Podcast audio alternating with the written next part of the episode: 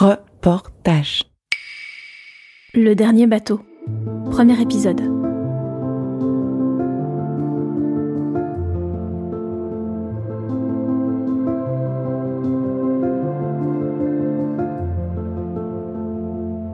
Habituellement, lorsque j'ai quelque chose à dire, je ne prends pas l'enregistreur, mais plutôt la caméra. Je suis réalisatrice de documentaires. Mais cette histoire se passe avant le film. Je ne sais pas encore s'il existera, parce que je ne sais pas ce que je trouverai au bout du voyage.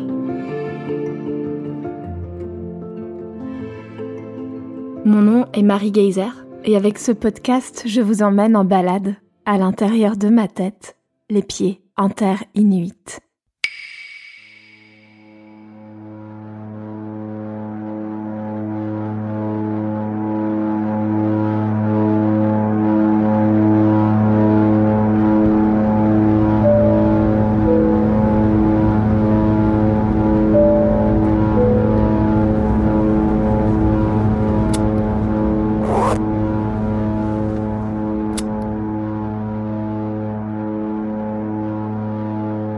Mon avion est rouge, minuscule, soutenu par deux hélices ridicules dont l'effort de nous porter fait trembler jusqu'au siège, auquel je m'accroche nerveusement.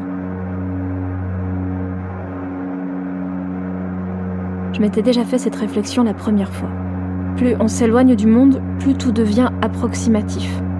Les avions ne font pas exception. Nous avons décollé d'Akureyri avec 45 minutes d'avance sur l'horaire annoncé. Je venais de commander une grande bière que j'ai dû abandonner sans lui laisser la moindre chance de diluer mon appréhension. J'ai bien pensé la boire cul sec.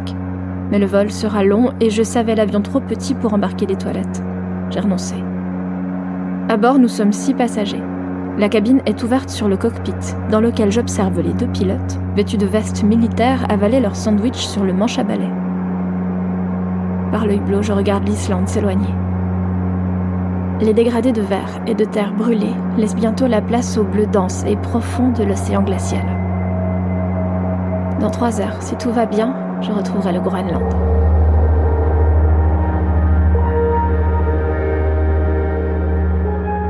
La dernière fois, c'était il y a presque deux ans.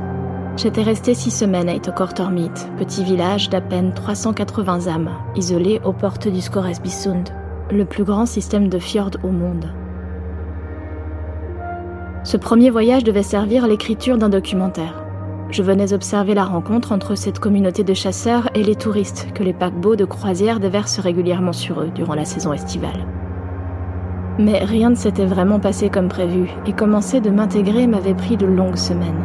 Je m'étais sentie très seule. J'étais rentrée avec la sensation d'avoir juste eu assez de temps pour comprendre que justement je ne comprenais pas grand-chose. J'avais réalisé qu'il me faudrait m'armer de patience et d'obstination si je voulais ramener de cet endroit mieux qu'une caricature. Alors pour ce deuxième voyage, afin de tromper l'ennui, j'ai échafaudé un plan, qui tient en un message envoyé à trois amis deux semaines plus tôt.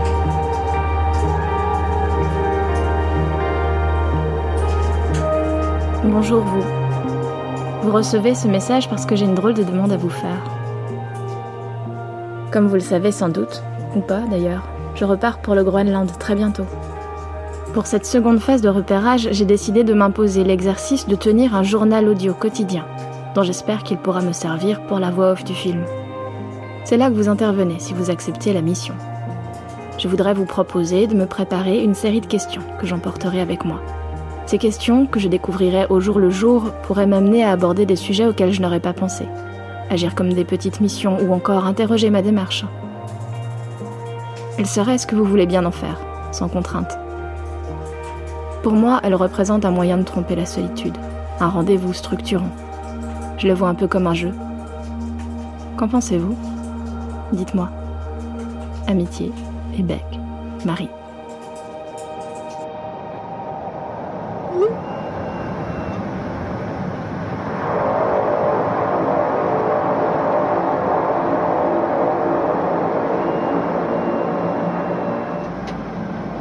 Mon avion s'est enfin posé sans encombre à même la terre poussiéreuse de l'aérodrome de Nerlerit Inat, aussi appelé Constable Point, sur la côte est du Groenland.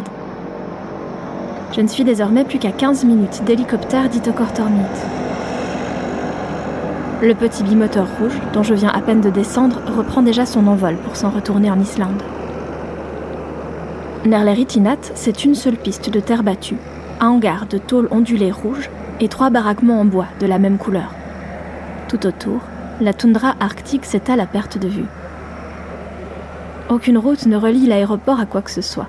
Le seul moyen d'arriver ici, c'est par les airs. Ce no man's land n'a d'autre raison d'être que le changement de moyen de transport, car aucun avion ne pourrait atterrir directement sur le sol caillouteux et accidenté d'Itokortormit. C'est ici qu'Anaël indique qu'il me faut répondre à sa première question. Comment prononces-tu le nom du village? Tu te rappelles comment tu l'as appris?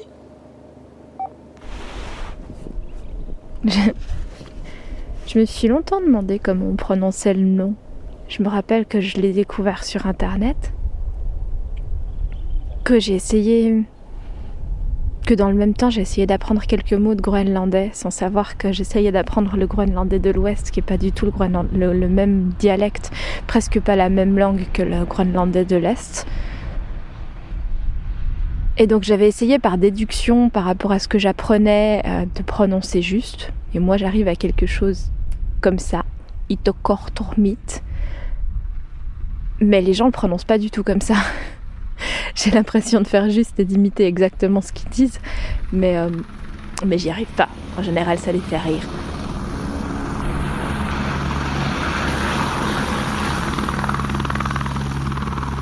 En fait, j'aurais pu chercher longtemps. Il n'existe aucune méthode écrite pour apprendre le tunumite, le dialecte est-groenlandais parlé sur cette côte, qui est la moins peuplée du pays.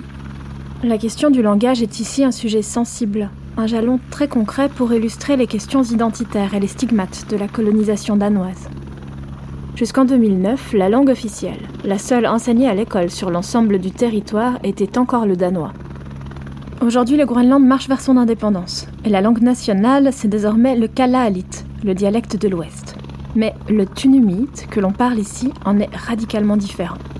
Les gens dits au comprennent la langue nationale, depuis qu'on n'y enseigne plus le danois, les jeunes l'apprennent à l'école. Et les moins jeunes ont l'habitude de l'entendre à la radio et à la télévision, par exemple. Pour autant, ils ne la pratiquent pas. À l'ouest, par contre, on ne sait rien ou presque rien du dialecte d'ici. On peine même à le comprendre. En somme, dans le Groenland d'aujourd'hui, il y a une seule langue nationale, mais tous les Groenlandais ne la parlent pas. Cette difficulté de communication entre une côte et l'autre s'ajoute à l'isolement géographique et contribue donc un peu plus à les éloigner l'une de l'autre. La relation compliquée entre les deux côtés de l'île est un sujet central si l'on veut comprendre ce qu'il se passe ici. Sorry? Oui, Marie. Ok. Mais on en reparlera plus tard. L'hélicoptère est là et c'est à mon tour d'embarquer.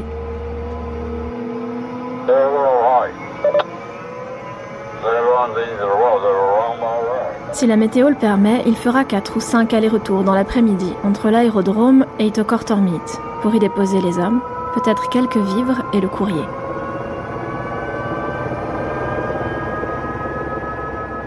Je suis seule sur ce premier transfert. À côté de moi, aucun passager, mais une civière vide. Le pilote me dit qu'elle est destinée à quelqu'un du village. Il doit être évacué d'urgence vers l'hôpital le plus proche. L'hôpital le plus proche, c'est déjà en Islande. C'est une histoire classique. Jour de paye, l'homme avait bu, trop bu, comme souvent, comme beaucoup. Il s'était battu avec un voisin et depuis ne reconnaissait plus personne, ne pouvait plus se relever. Cette civière, c'est un rappel de ce que j'avais découvert et si mal vécu il y a deux ans. Je ne peux pas m'empêcher d'y voir un présage.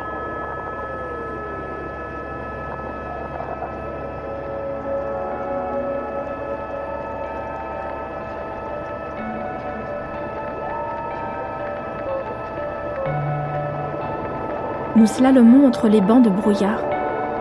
Je ne reconnais rien. Tout se fond et se confond dans tout ce blanc. Blanc du ciel, en dessus comme en dessous par petits bancs cotonneux. Blanc du sol, couvert de neige. Blanc des montagnes que nous contournons.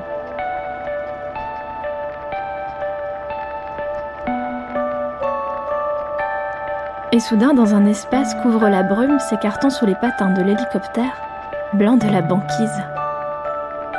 J'espérais qu'elle serait encore présente dans le fjord. Je touche enfin au but. Itokor Tormit apparaît. Ces minuscules maisons de bois aux couleurs vives sont cernées par l'immensité. Ainsi accroché à sa colline de sucre glace, le village semble seul au monde. Et on peut dire qu'il l'est. Il y a 900 km entre nous et la prochaine localité. Aucune route pour s'y rendre. Et à perte de vue, la neige, la glace et le brouillard.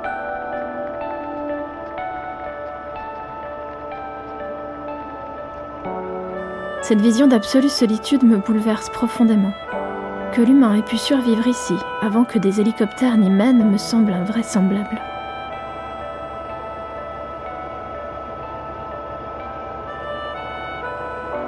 Tout à coup me revient le souvenir de Lina, la nouvelle doctoresse avec qui j'avais partagé ce même hélicoptère il y a deux ans.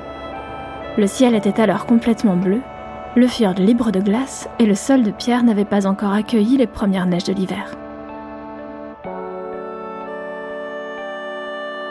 J'avais partagé avec la jeune chirurgienne les découvertes du village, les balades, les cafés à son cabinet. Comme moi, Line voulait vivre une aventure. Et comme pour moi, c'était son premier séjour. J'ai vu un documentaire à la télévision qui parlait de cet endroit et j'ai pensé, laissez-moi essayer. Alors j'ai posé la question. C'est assez facile pour un médecin danois d'obtenir un mandat au Groenland. Ils ont dit oui. Line était restée un mois seulement et s'en était retournée pratiquer la chirurgie dans son pays. Un mois, c'est la durée d'un contrat classique au poste qu'elle occupait. Être docteur à Etokortormit est une expérience, une mission, pas un emploi que l'on se choisit pour une vie. J'aime bien être ici, mais je ne pourrais pas imaginer y rester une vie entière. Simplement rester là toute ta vie, il faut être euh, courageux. Oui, courageux, c'est le mot juste.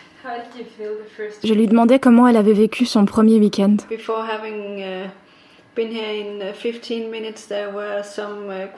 J'étais arrivée depuis à peine un quart d'heure. C'est devenu très agité à cause de problèmes d'alcool et de violence.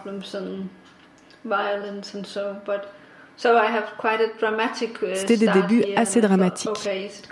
Je me suis demandé si ça allait être comme ça durant les quatre semaines, mais ça n'a pas été le cas. C'est juste que ce soir-là, la fête était particulièrement excessive. J'étais un peu surprise, mais d'un autre côté, j'étais préparée à cette situation. Je l'étais moins, et devant l'ampleur de la cuite collective ce week-end de paye, j'avais trouvé le village bien triste. Et j'avais interpellé Line, était-il seulement heureux, ces patients du bout du monde?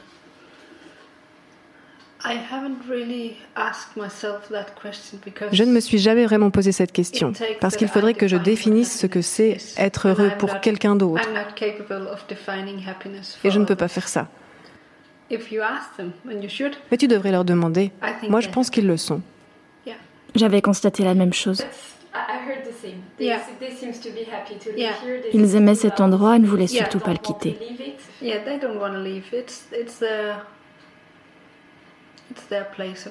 C'est leur endroit sur Terre.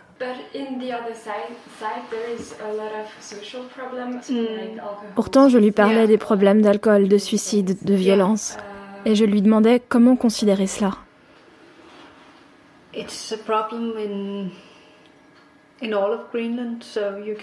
C'est un problème partout au Groenland. Tu ne peux pas t'en cacher et je pense que ça fait partie de leur vie.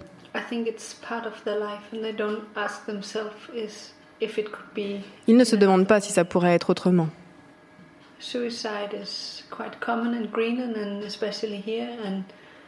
Le suicide est quelque chose de commun au Groenland et ici particulièrement. L'alcool, bien sûr, moi j'appelle ça un problème, mais dans leur esprit, ils apprécient juste l'alcool et font la fête tous les week-ends. Mais évidemment, pour moi, c'est un problème, l'immense consommation d'alcool qu'ils font ici.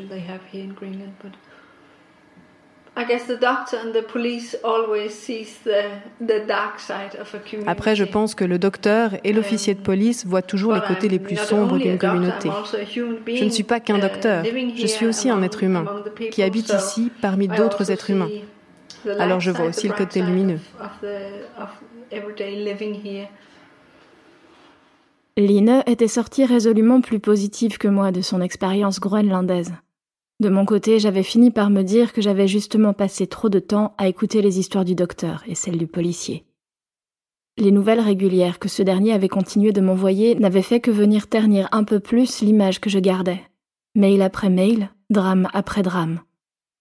Ainsi, dans les deux mois qui avaient suivi mon départ, il m'avait annoncé deux affaires d'abus sexuels, un meurtre et trois suicides. Le troisième concernait quelqu'un que je connaissais bien et que j'aimais beaucoup, dont je pensais paradoxalement qu'elle portait en elle une part de la lumière et de l'espoir qui tenait le village à flot. Si rien n'est tout noir ou tout blanc, il me faut admettre qu'ici le noir m'avait fait plus forte impression. Qu'est-ce qui t'emmène à faire un film ici?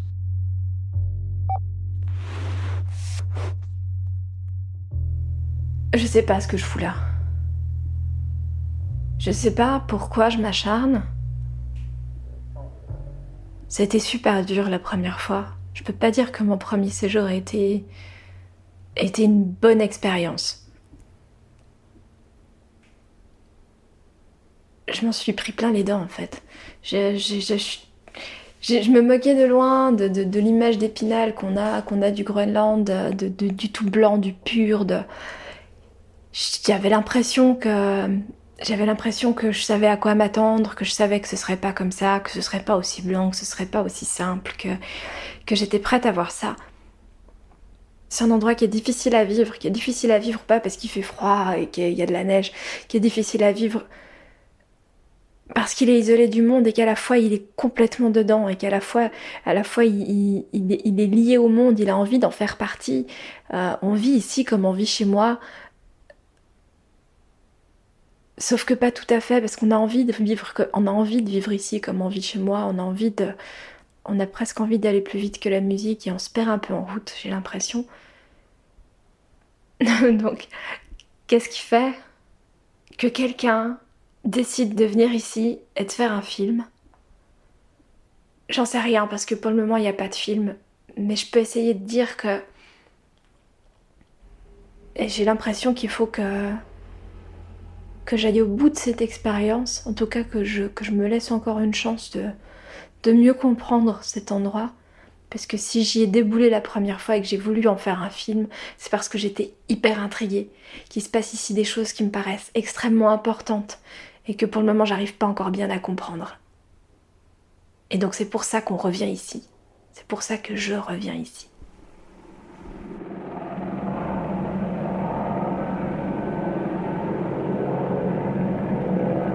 À l'héliport qui surplombe le village, Mitty, la responsable du tourisme sur place, m'attend pour me conduire à la guest house.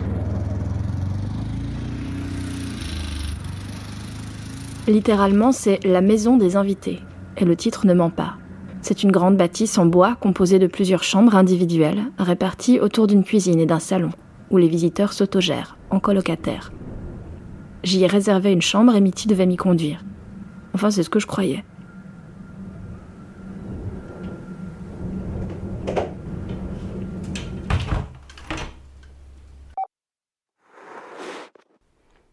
On est le 21 mai. Il est 6h moins 20 en Suisse, donc 4h moins 20 à Etokortormit, où je viens d'arriver. Il faut que je mette ma montre à l'heure. Donc Mitty, elle est venue me chercher à l'héliport. Et elle m'a dit que désormais, il y avait plusieurs petites maisons qu'ils utilisaient comme guest house, qu'ils étaient en train de réhabiliter, euh, et qu'elle me proposait d'aller en tout cas jusqu'à jeudi ailleurs, que la guest house n'était pas pleine, mais qu'elle était remplie de gens qui, qui valait mieux laisser entre eux. Je sais pas ce qu'elle voulait dire par là. Peut-être que j'en saurai plus bientôt ou pas. A priori, ils partent jeudi. Dans l'intervalle, j'ai une petite maison juste pour moi. Il y a de lumière nulle part à part, euh, à part dans le couloir, dans le couloir de l'entrée. J'imagine que c'est pas très grave parce que d'après, d'après ce que je sais, il va pas faire beaucoup nuit. Peut-être trois heures pendant la nuit, pas grand chose. Il y a une télé dans le living, donc il n'y a, pas de, y a pas de lumière, mais il y a une télé. Et donc c'est comme si j'avais ma petite maison. C'est assez bizarre. C'est plein de bruits que je connais pas. Mais c'est chou, c'est rigolo d'arriver comme ça. Avant de me laisser à mon nouveau chez moi, Mitty a redit les mots magiques. You should come and visit me. Tu devrais passer me rendre visite. La rencontre tient parfois à peu de choses.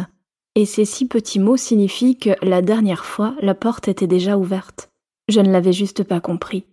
J'avais alors partagé la guest house avec une anthropologue qui avait depuis publié un livre que j'avais dévoré. Elle y décrivait entre autres choses cette singularité groenlandaise qui veut que l'on invite une fois pour toutes. Lorsqu'on est bienvenu chez quelqu'un, cela signifie donc que l'on peut pousser sa porte, à tout moment, sans annonce préalable.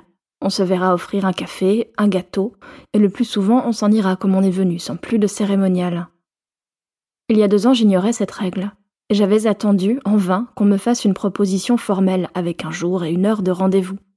Ne la voyant pas venir, j'avais fini par me dire que le You should come and visit me n'était qu'une rhétorique polie. L'invitation renouvelée de Mitty me permet d'envisager tout mon séjour avec un œil nouveau. Je suis bienvenue ici.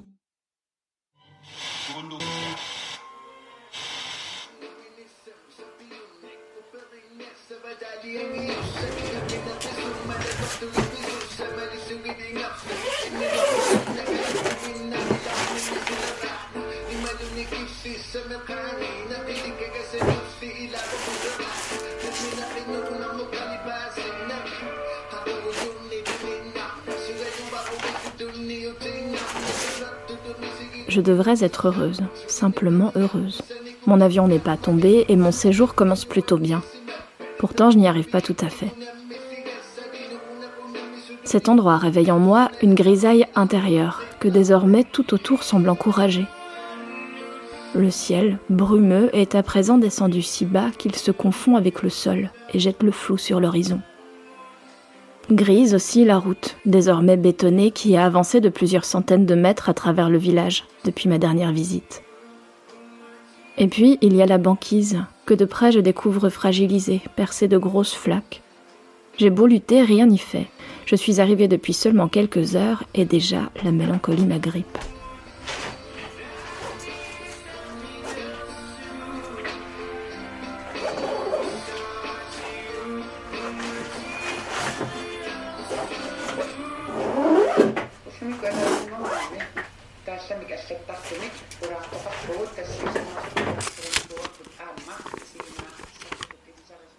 La peur, est-ce que la peur t'accompagne? Et si oui, laquelle? La peur, elle est avec moi tout le temps, depuis le début de ce projet. La peur, elle est d'abord dans l'avion.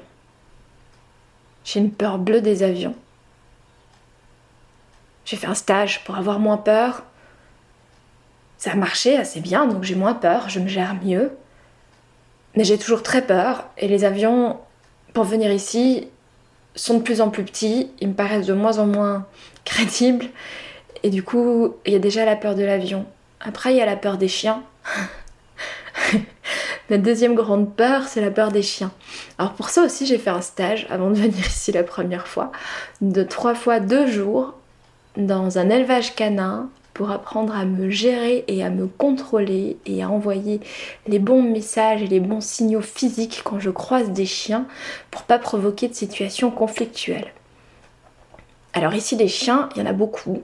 C'est des chiens de traîneau, c'est des chiens de travail, c'est pas des toutous mignons avec un maître derrière. Donc on est ici, je suis sans arrêt dans des situations, je me retrouve face aux chiens, face à mes peurs, et où je dois prendre sur moi, garder les bras le long du corps, pas faire de mouvements brusques, essayer de me raisonner, me dire qu'ils n'ont rien contre moi, qu'il n'y a pas de raison qu'ils m'agressent comme ça.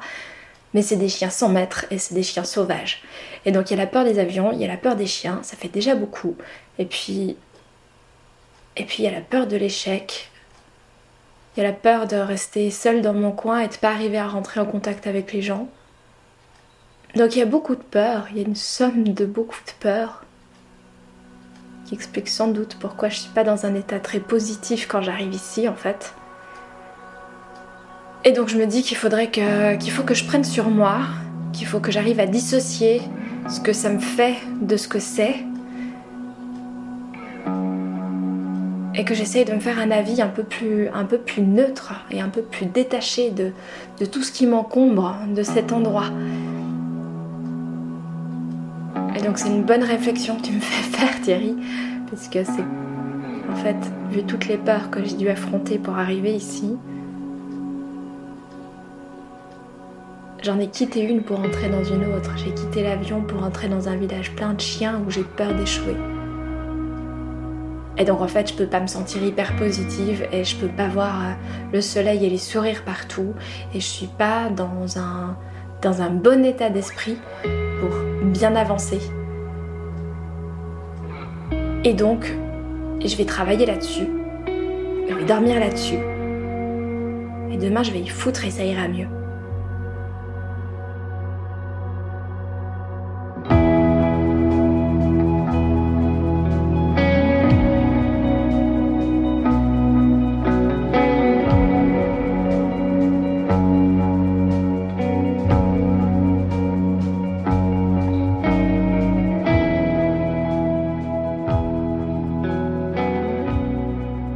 Dernier bateau, un podcast reportage. Écrit, monté et réalisé par moi-même, Marie Geyser. Accompagné par Laure Gabu. Mixé et spatialisé par Note Record. Sur la base d'enregistrements captés entre 2017 et 2019. Avec la voix de Aurore Chéry, Line. Des questions d'Anna Elmorph, Thierry Clémence et Peter Huntel. Compositions originales de Cédric Liardet. Musique additionnelle Caleb Efridge, Sounds Like Sender et le groenlandais Don Maliko. Avec le soutien de la FSRC et de Suisse Perform, de la Fondation Michalski et de la ville de Neuchâtel.